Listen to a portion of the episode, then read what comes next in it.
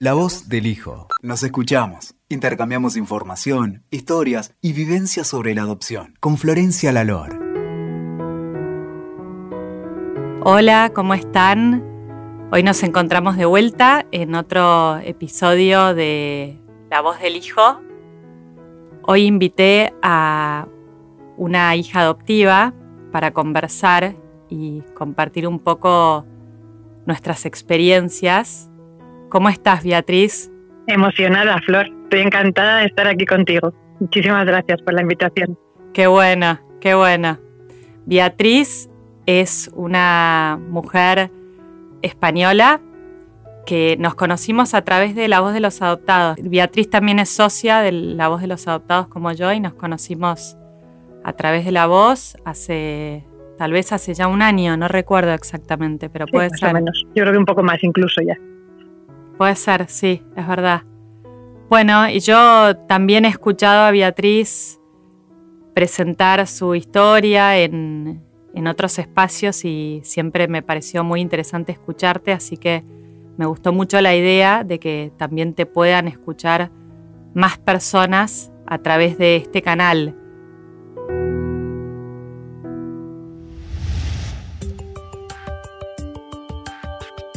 ¿Querés contarnos un poquito primero quién sos vos? ¿A qué te dedicas hoy en día? Pues como bien has dicho, mm, Flor, eh, lo primero de todo en el tiempo, soy persona, soy hija, soy adoptada y después, eh, además, eh, sigo siendo hija, además soy madre de tres, soy esposa y en mi profesión soy abogada primero y a continuación eh, soy mediadora familiar. Y soy, podemos decir que soy especialista en infancia y en familias, especialmente familias eh, constituidas eh, a través de la adopción y el acogimiento, las familias que se ven atravesadas por una medida de protección de la infancia. Ese es mi desempeño profesional más actual y más vigente. También soy abogada del turno de oficio y muy especialmente de los de los chavales que se meten en, en líos. Son mis, son mis clientes favoritos. qué bueno, qué, qué, trabajo importante que haces. Y mm, Beatriz, ¿te gustaría empezar a contarnos un poco tu historia como hija adoptiva? Sí, claro, por supuesto. Pues a ver, yo mm, tengo, cumplo pasado mañana 50 años. Eh, nací un 20 de junio mm, del año 71 en Madrid y mis padres eh, me adoptaron mm, nada más nacer. Ellos vivían en otra ciudad de España mm, y desde que recibieron la llamada, pues lo que tardaron en, en hacer el viaje, el desplazamiento, unos cuantos cientos de kilómetros, hasta que llegaron y me, y me recogieron. estuvimos en, en Madrid pues, unos pocos días, eh, para cumplir los trámites del registro civil, y tal, una serie de cosas que había que hacer. Y, enseguida nos fuimos a, a, su ciudad, a su ciudad mm, no, no, de origen, pero sí de destino profesional. ¿vale? Y vivían allí por, por, el trabajo de mi padre. Y allí me crié, me crié en Bilbao hasta los ocho años. Eh, después también por destino profesional de mi padre nos mudamos a otra ciudad, nos mudamos a, a León. Y con 11 años volví a Madrid. Eh, digo volví porque es de donde había mm, salido, es donde había nacido. Por eso digo volví. Sí. Así que mm, la infancia, pues la infancia normal de una, de una hija única, con lo que eso implica. Y digo la infancia normal de una hija única y no dañado lo de adoptada porque durante mi primera infancia no supe que era adoptada. No lo supe racionalmente. nadie me lo dijo pero yo lo sentía. Yo sentía que aparte de ser hija única, que ya era una diferencia muy importante respecto a nuestro entorno eh, social de aquel momento, que era eh, de familias eh, mínimo de tres, de tres eh, hijos, familias numerosas, familias de hasta ocho miembros, de hasta ocho hijos, pues ser hija única era ya una diferencia notable. Y aparte de esa diferencia que era notable y evidente, pues repito, sin saberlo, sin que nadie me lo hubiese dicho, yo, yo notaba algo diferente, lo intuía, lo, digamos que lo sabía. Y, y es cierto que recientemente, a mi, a mi adultez ya casi, a mi muy madurez, pues he, tenido ocasión de no solo de sentirlo, sino además de, aprenderlo y de ponerle nombre a cómo se llama esta sensación que se tiene en el cuerpo, pero que no pasa por la razón. Y tú me lo podrás confirmar, eh, Florencia, que le llaman memoria implícita, ¿no? Es una cuestión sensorial, una cuestión sensorial que no, que no es racional. Y bueno, pues a pesar de sentirlo, sin saberlo, pues eh, tenido una infancia, digamos que normal, repito, de una hija, de una hija única y además nieta única, porque mi madre también es hija única, y eso imprime carácter, lo digo de verdad, lo de ser hija única y nieta única imprime carácter. y después sí es verdad que ya cuando mm, llegó el momento de la adolescencia, mm, de la rebeldía propia de la adolescencia o del desarrollo propio de la adolescencia, de, como digo yo, de la efervescencia de las hormonas durante la adolescencia, pues alguna cosa se puso así un poquito más tensa de lo habitual y ya definitivamente pues se puso de manifiesto lo que lo que se sabía y no se decía, que es que soy adoptada, ¿vale? Tuve que decírselo a mis padres. ¿Cómo fue que te enteraste? Pues eh, muy sencillo y para y a la vez muy impactante. En el propio colegio, mm, grupos sanguíneos, estudiando grupos sanguíneos en biología, em, eh, normas de ¿cómo es? Eh, o sea, normas de, herencia biológica, de genética pura. Em, sí. Papá, ¿tú qué grupo eres? Tal. Mamá, ¿tú qué grupo eres? Mm, mm, otro tal. Y yo tengo un grupo que es incompatible genéticamente, que ellos, además de mis padres, sean mis progenitores. Y dices, bueno, pues ya está, pues eh, ya lo intuía, mm, ya lo sentía y ahora ya lo sé a ciencia cierta, o sea, ya es imposible que mis padres además sean mis progenitores. Yo no, no estoy segura de qué edad tenía, tendría 11, 12, 13, es que no recuerdo exactamente en qué curso fue.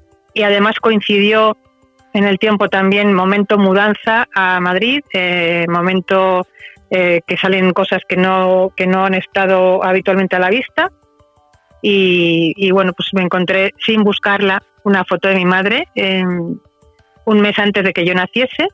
Eh, y digo esto porque en el margen de la foto, esas fotos de papel, la color y tal, ponía en el margen de la foto la fecha, ponía mayo del 71 y mi madre estaba en esa foto estupenda, maravillosa, con un tipaje increíble, sin estar embarazada.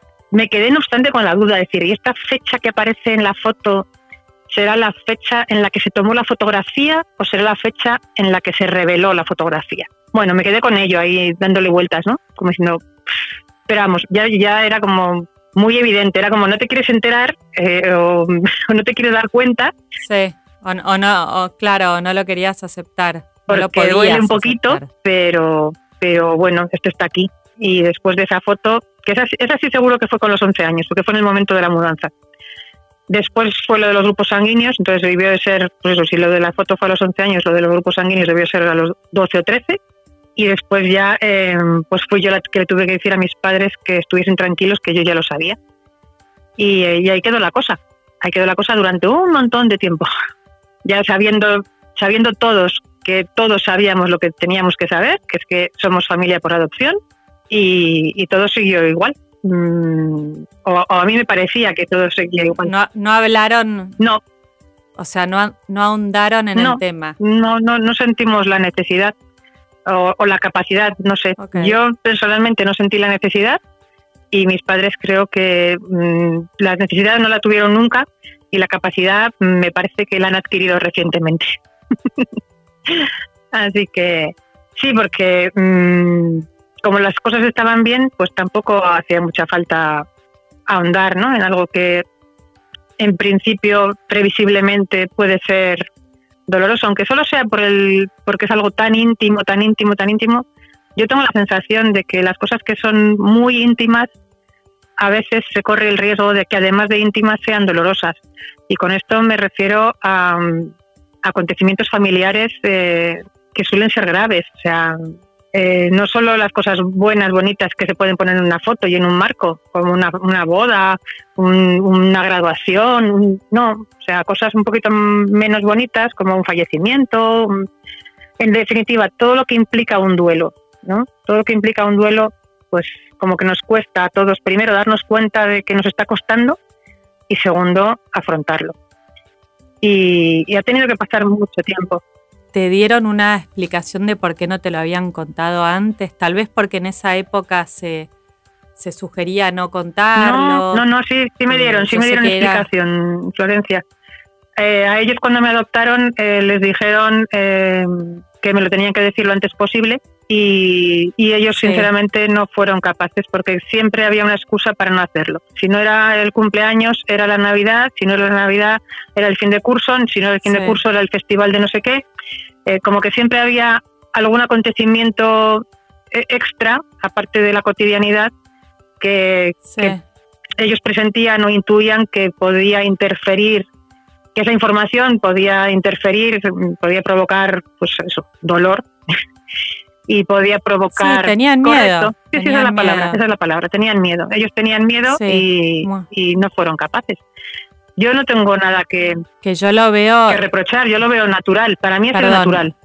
Sí, sí. Yo yo lo veo mucho en mi trabajo. Eh, la verdad es que la mayoría de los padres adoptivos tienen miedo, es así. Por eso a mí me parece importante que nos escuchen a nosotros que ya somos adultos y que, y que puedan descansar y confiar en, cuando nosotros les decimos no tengan miedo. en sus propias capacidades. Y eso lo digo a todos, a mis padres los primeros, digo, mm, mm, dejaros llevar más por vuestra intuición y menos por vuestro miedo. O sea, ir, hacia adelante con, lo que, con vuestras capacidades, que son más, son más grandes que vuestras limitaciones. Y confiar en vosotros. y confiar en, en lo buenos padres que son. Yo se lo he dicho a mis padres y se lo digo a, los que me preguntan, oye, ¿cómo, sé, ¿cómo hago? ¿Cómo les digo? ¿Cómo...? Es que me da miedo la reacción. es que no hay que tener miedo a la reacción, hay que tener los recursos para poder afrontar las reacciones. Sí, a mí me ha pasado que, que a veces, muchas veces me pasa que vienen padres a consultarme tal vez una vez específicamente por esto, porque ¿cómo les digo? Y, y, yo me doy cuenta que quieren que yo les dé como un libreto. Una pauta. y yo les digo esto, claro, yo les digo, sí, yo les doy, les hablo del tema, les explico, les, les les trato de transmitir tranquilidad, que no tengan miedo, calma, pero siempre les digo, yo no te voy a poder dar una instrucción textual porque a tu hijo no lo conozco, vos lo conocés mejor que nadie, ustedes, porque son sus padres, confíen en ustedes, ustedes se van a dar cuenta, ustedes lo van a saber ir llevando. Esa es la clave, yo creo que esa es la eh, clave. Y, sí, sí, y también la pregunta es, bueno, ¿y en qué momento? ¿Cómo hago? Y yo siempre les digo, bueno, el momento ideal creo que para algunas cosas eh, no hay que buscarlo porque no va a llegar nunca. Eh, hay, que hacerlo y ya. Pero bueno, ¿querés contarnos un poco en qué momento eh, pudiste empezar a hablar de esto o en qué momento te surgió finalmente la necesidad de ahondar en todo esto? ¿En qué momento de tu vida? Pues pasaron muchos años pasaron muchos años. Pues, mm, yo enseguida estudié, mm, enseguida mm, me compliqué un poco la existencia. Eh, tuve un hijo muy pronto, seguí estudiando, me casé con el padre de mi hijo, tuve otro hijo, seguí estudiando eh, empecé a trabajar por cuenta ajena y, bueno, pues ya digamos que ya me metí en la rueda de hámster, mm, así lo sentía yo, entonces lo sigo sintiendo ahora, pero digamos que era lo que tocaba, ¿no? Era lo que tocaba, lo que se esperaba y lo que podía.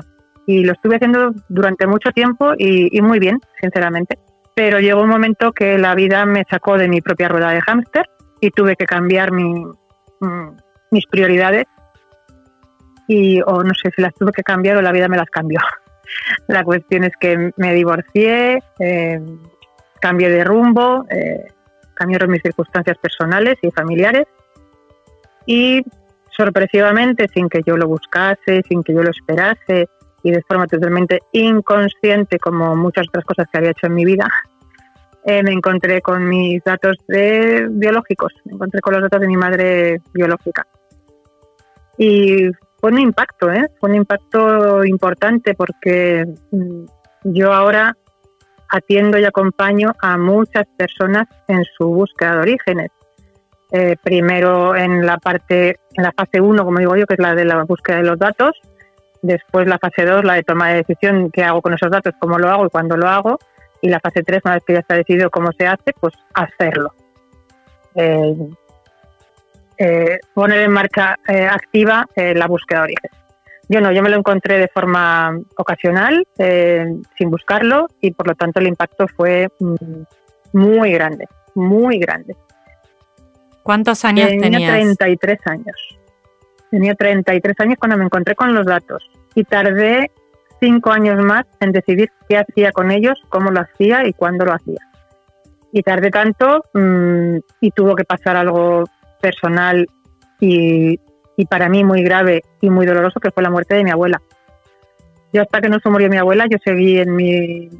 No, no, no voy a decir en mi rueda de hámster, que ya me había salido de ella, en el, en el aspecto profesional y personal también, pero seguía, en, digo, como digo yo, en un modo superviviente, ¿no? De esto es lo que hay que hacer, pues venga, vamos a hacerlo, pim, pam, pim, pam, pim, pam, con una rutina muy, muy impetuosa y muy tal.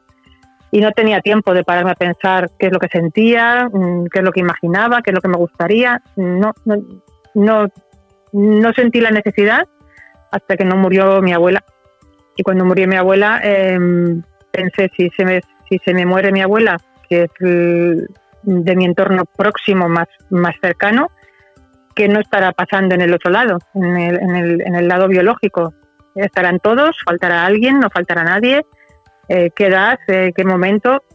Y bueno, pues ahí, ahí fue mi primer momento crítico mmm, de duelo real, eh, de ir a pedir ayuda para superar el duelo de la muerte de mi abuela.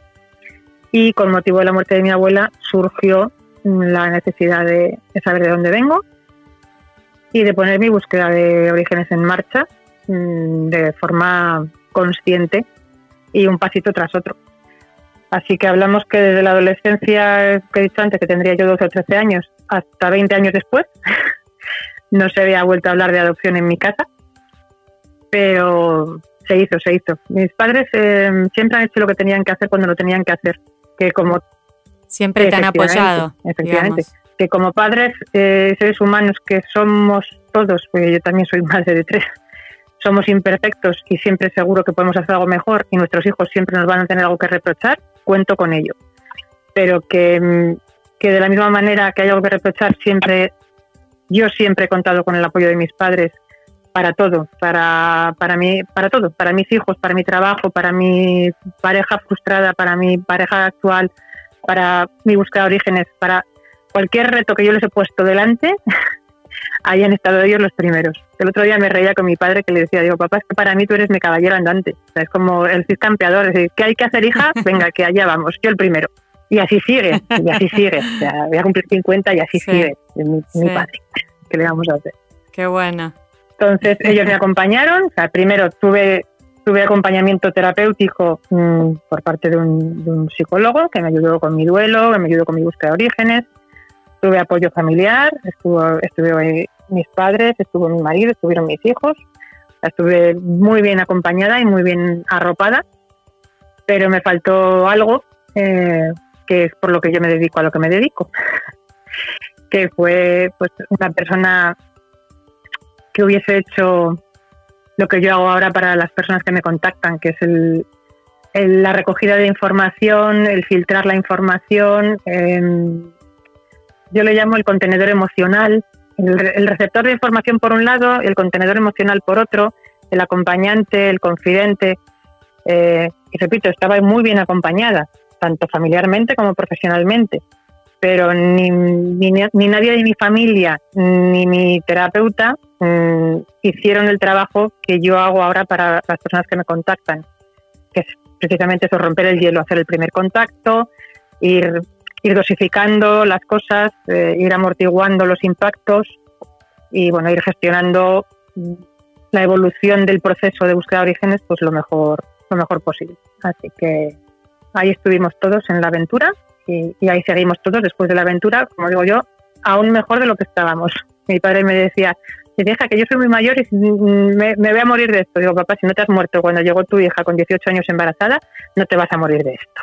O sea que, y efectivamente, así fue. No solamente no se murió él, sino que salimos todos mucho más reforzados, eh, igual que cuando pasó en la adolescencia. Ya sabíamos quiénes éramos, ya sabíamos que éramos familia por adopción, pues ahora además ya sabíamos de dónde, de dónde vengo yo, de dónde vengo y de dónde soy. Porque para mí la búsqueda de orígenes era eso, era saber de dónde vengo, para saber quién soy, para saber de dónde soy. Y es que soy lo que soy. Soy hija de mis padres y soy... Y, para saber a dónde puedo ir. Efectivamente, qué puede, qué puede influir de mi origen en mi destino, ¿no? O sea, porque evidentemente la influencia de mis padres, esa la conozco. O sea, mm, sé cómo son ellos, sé que tengo de ellos, pero había cosas que desconocía y que, pues, que tuve que hacer la búsqueda de orígenes para poder conocerlas y calibrar qué influencia tenía eso o tomar conciencia de qué influencia tenía eso en mi forma de ser y de estar en el mundo. Y, bueno, pues ahí, ahí hemos llegado a estar, a seguir estando estupendamente, mm, o mejor incluso, ya sabiendo no solo quiénes éramos nosotros, sino también de dónde venía yo, para tranquilidad de todos, para la mía personal y para la de mis hijos, eh, porque la, la, pregunta en el médico mm, de Antecedentes médicos. No sé, soy adoptada. Esa cara de póker que llevas treinta y tantos años mm, manejando, pues bueno, pero cuando encima te conviertes en madre y no puedes dar respuesta para tus hijos, ya como que a la primera, pues bueno, era muy joven, muy inconsciente, estaba ocupada en otras tareas y no le di especial importancia. El segundo, que además empezó a estar malito a los seis meses con bronquitis y tal, ya empecé un poquito a rayarme. Y la tercera ya fue realmente incómodo el, no tener respuestas para el pediatra, ¿no? Es decir, no puedo contestar esta pregunta. Y, vale, yo soy una persona que gracias a Dios eh, estoy sana, he estado sana, he tenido episodios, pero episodios de, cirugía y tal, que nada tienen que ver con la genética, ¿vale? O se supone que no tienen nada que ver con la genética. Pero ya con el tercer, con mi tercera hija, ya empecé a decir, bueno, y y tal, y esto podría ser, y cuando ya te lo preguntan una vez y otra vez, y a ver, eh, ya le pregunté al médico, al mío, digo, bueno, ¿qué, qué, se supone que tengo que saber sí o sí? dice, no, pues a ver, lo primero salud mental, tercero cáncer, segundo cáncer, tercero hipertensión, bueno, me dio ahí una lista de cosas que, que para los médicos es importante saber de tus antecedentes familiares. Y digo, bueno, pues vamos a ver si puedo tener respuesta a estas y Beatriz, eh, ¿has podido ¿Has podido encontrar esas sí, respuestas? Claro, claro, claro. Las, preguntas eh, para mi madre biológica fueron, mm, el primero, el por qué, y el segundo, ¿qué tal estás tú? cuéntame de ti, cuéntame de, tu familia, cuéntame de mí mm, y, antecedentes médicos. Eh, esa pregunta iba, iba apuntada en la lista de cosas a saber. Y bueno, claro es que, que a la vista está que soy una persona sana y, y, esta, y esta salud viene de, viene de antes, incluso de ser hija de mis padres, ¿no? O sea, por muy bien que me hayan cuidado mis padres, que lo han hecho fenomenal, si yo traía alguna enfermedad genética, pues iba, iba a dar la cara más tarde o más temprano. Y esto me recuerda una frase que yo les dije a mis padres en el momento de la, de la búsqueda de orígenes, cuando una vez más se puso de manifiesto su miedo, que yo les decía, digo, papá y mamá, si la vida, si mi vida si mi vida física dependiese de mis genes, estoy segura de que vosotros seríais los primeros que estaríais removiendo rama con Santiago para encontrar a mis antecedentes, a mis ancestros, para preguntarles qué enfermedades, hipotético caso de necesitar un trasplante de médula, por ejemplo, que es algo que bueno que, es tan grave mm, como excepcional, pero que cada vez sabemos que ocurre más, más frecuentemente. O si no un trasplante de médula, pues cualquier otra cosa que tenga que ver con los genes. ¿no? Y mis padres me daban la razón. Dice, sí, hija, tienes razón. Si tu salud física dependiese de esto, seríamos nosotros los que lo habríamos hecho cuando hubiese hecho falta. Digo, ya, pues no es mi salud física la que está en juego, es mi salud mental la que está en, en compromiso. No voy a decir perjudicada, pero está en compromiso. O sea, el no saber de dónde vengo a mí me ha producido un malestar emocional y necesito aliviar ese malestar emocional. Entonces, bueno, pues con ese argumento pues fui capaz de transmitirles mi necesidad y lo entendieron, lo, hicieron propio y donde hay que ir, que allá vamos. Beatriz, yo me gustaría hacerte otra pregunta. Yo te escuché en alguna ocasión que vos has contado cómo te has dado cuenta en este recorrido eh, cómo el tema de, esta separación de nuestras madres biológicas eh, genera que nos sintamos, que, tengamos ese sentimiento de abandono a lo largo de nuestra vida.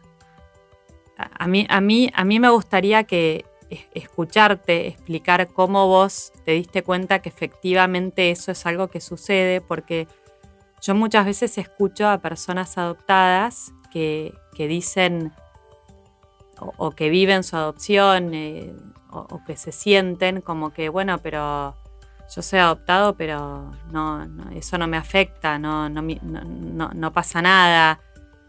Y a mí lo que me gustaría, yo no, no es que digo que porque seamos adoptados nos tiene que pasar algo, por supuesto que no, yo soy la primera en decir que la adopción no hay que patologizarla pero es poder explicar eh, ese sentimiento que yo sí creo que lo tenemos todos. Y yo te he escuchado a vos contar cómo fue que vos lo entendiste y me gustó mucho y quiero ver si lo podés compartir en este espacio. Pues a ver si soy capaz de hacerlo lo más resumido posible. Hace ya 10 o 12 años que yo empecé a estar en contacto con el mundo adoptivo, ¿vale? Eh, después de mi búsqueda de orígenes, básicamente. después de mi búsqueda de orígenes, yo sentí la necesidad de, además de hacer mi búsqueda de orígenes y de completar mi identidad y mi historia, compartir mi condición adoptiva con otras personas adoptadas. Y ahí es donde encontré la voz de los adoptados. Y ahí es cuando yo empecé a escuchar lo del sentimiento de abandono. Y a mí me sonaba chino. Yo decía, ¿pero a esta gente qué le pasa? Sentimiento de abandono. Digo, si yo no me siento abandonada.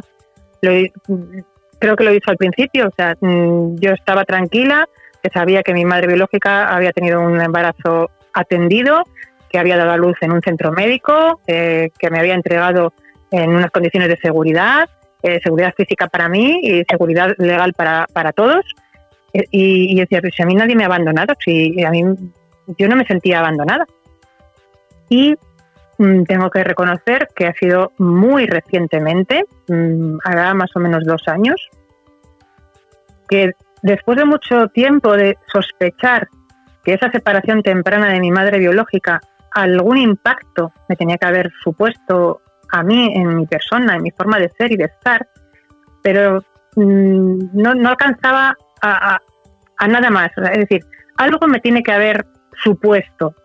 Repito, no el hecho de ser adoptada, que para mí es algo funcional y operativo, sino lo que me, lo que me pasó o lo que me tuvo que pasar para que yo pudiese ser adoptada. Y eso lo que me pasó fue que fui, que me separaron o que, me, que mi madre biológica decidió que no iba a ser mi madre y que nada más nacer me separaron de ella. Yo decía, eso tiene que haberme provocado algo. Y reconozco que tomar conciencia de lo que me ha provocado eh, ha sido muy, muy impactante por no decir muy doloroso. Digamos que he tomado conciencia de cómo he tenido toda mi vida reprimido ese dolor, ese dolor por esa pérdida, ese dolor por ese abandono, eh, repito, sin considerar que es un abandono, hablando desde un punto de vista fáctico y, y racional, pero sí dándome cuenta de que más allá de los hechos están los efectos, ¿vale? El efecto para mí es igual el de perder a una madre porque se muere en el parto que perder a una madre porque mm, entrega en adopción. Para mí el impacto es el mismo. Para el recién nacido, para el recién nacido, su madre ha desaparecido. Punto. Sí, es verdad, es así. Y desde hace repito, hace muy poco tiempo. Para mí, en mi, en mi vida, dos años es muy poco tiempo. Haber tomado conciencia de que ese impacto que yo suponía que tenía que haberme provocado se llama sentimiento de abandono. Y más que sentimiento de abandono, que repito, racionalmente yo no consigo sentirme abandonada, pero sí me he dado cuenta de que sí que he estado condicionada, me he estado comportando especialmente en mis relaciones de pareja, por mi miedo al abandono. Ha sido complicado, ha sido complicado darme cuenta de este proceso. Y al mismo tiempo que ha sido complicado y doloroso, que ha sido muy doloroso tomar conciencia de esta, yo lo digo, de esta tara, para mí es una tara, ¿vale? eh, ha sido también liberador. Y, una de las cosas que, te lo he dicho a ti, porque ha sido a ti, a, la, de las primeras personas que lo he escuchado de forma que yo lo pudiese entender mejor de lo que lo empecé a oír hace 10 o 12 años con el sentimiento de abandono, el sentimiento de abandono y diciendo que no, que a mí no me digáis que sentimiento de abandono, que yo no me siento abandonada. Ha sido lo que he escuchado decir a ti en otro podcast que está aquí en tu, en tu web disponible, que es lo de salir de la niebla. Salir de la niebla de las personas adoptadas sí pero creo que no solamente de las personas adoptadas. Mm, creo que ese término se puede hacer extensivo a cualquier persona que haya sufrido un trauma y no pueda recordar ese trauma. Es verdad. ¿Vale?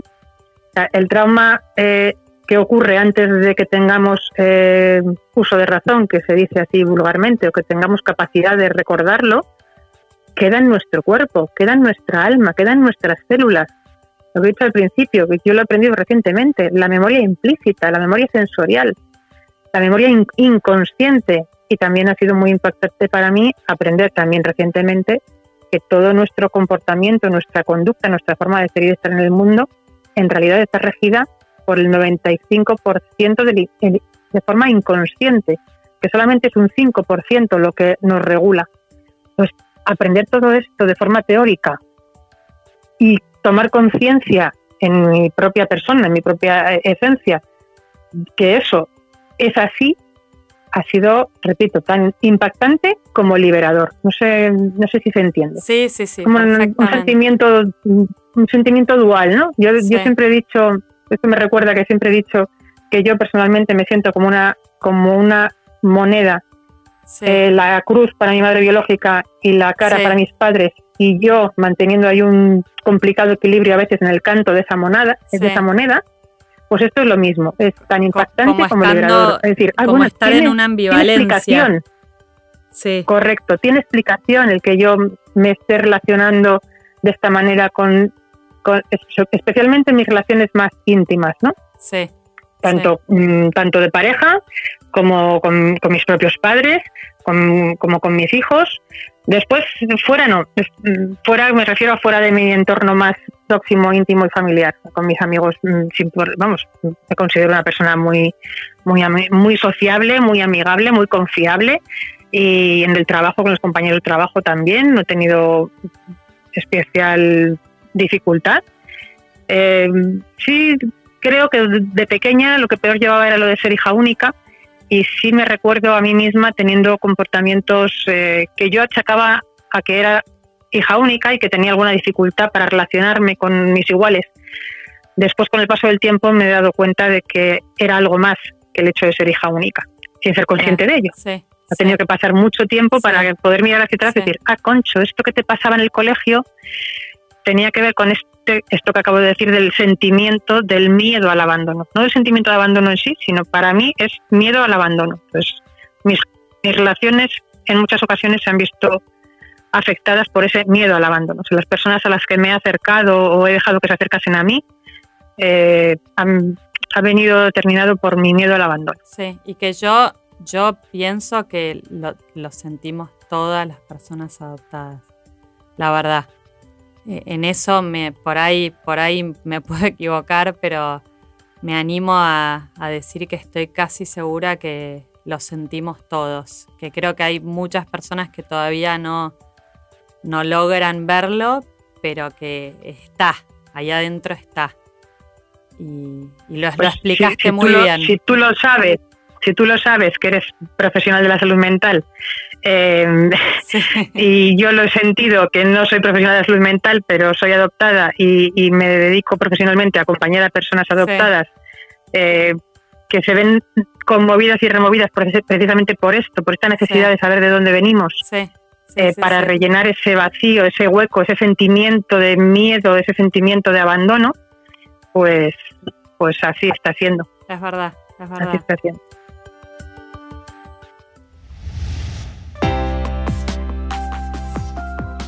Bueno, Beatriz, te agradezco un montón todo lo que nos has compartido.